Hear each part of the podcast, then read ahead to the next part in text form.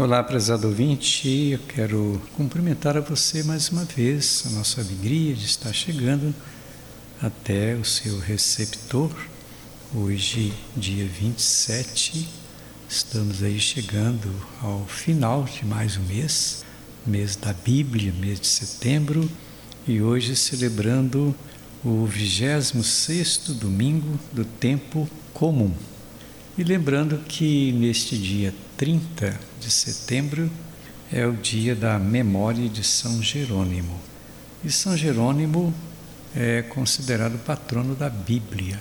Por isso que o mês da Bíblia é dedicado no mês de setembro por causa desta memória importante daquele que foi uma grande referência na tradução dos textos originários, originais da Bíblia para o latim.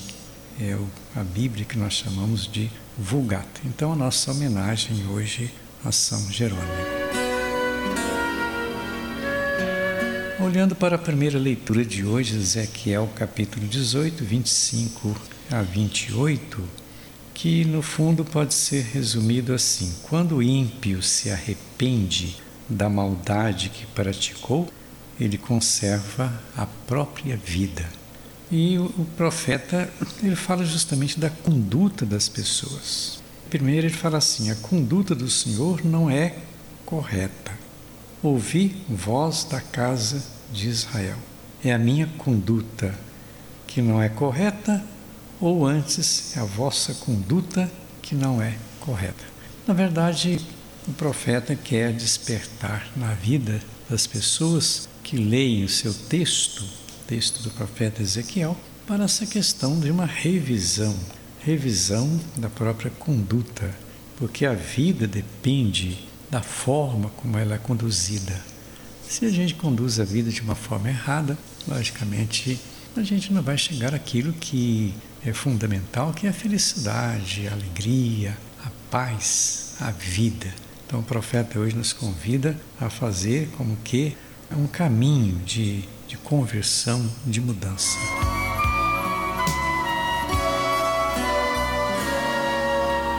A segunda leitura, Paulo aos Filipenses, capítulo 2, do 1 ao 11.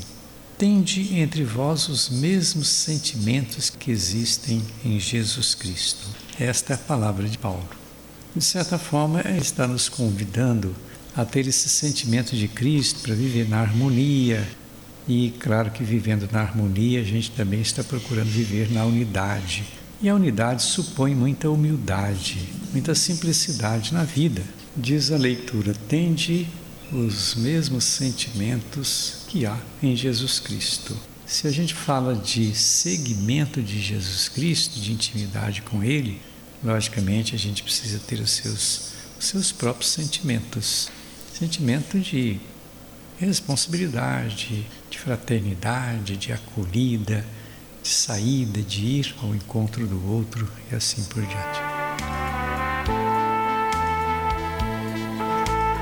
Por fim, nós temos o Evangelho de Mateus, capítulo 21, versículos do 28 ao 32.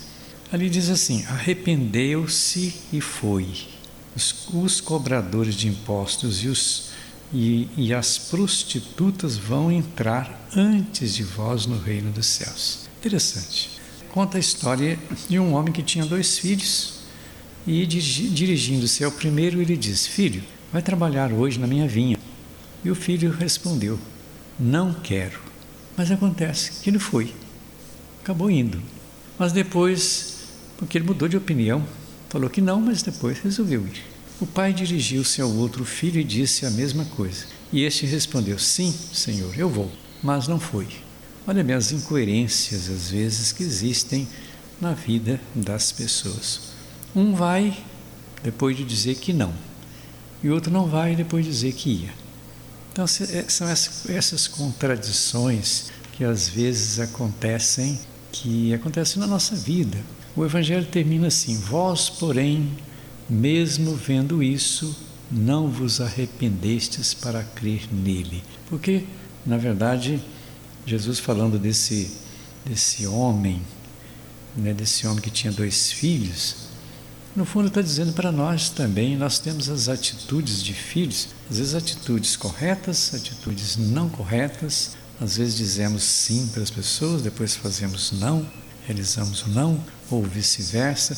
No fundo, o que, que quer dizer tudo isto? Deus quer que a gente tenha uma conduta saudável de vida. Aí a gente retoma lá o texto do profeta Ezequiel. Ser coerente, ser autêntico no, na caminhada, na história da vida. Esta é a mensagem, então, que a liturgia de hoje quer deixar para todos nós. Eu termino por aqui, desejando para você as bênçãos de Deus em nome do Pai, do Filho e do Espírito Santo. Nosso abraço e até o próximo programa.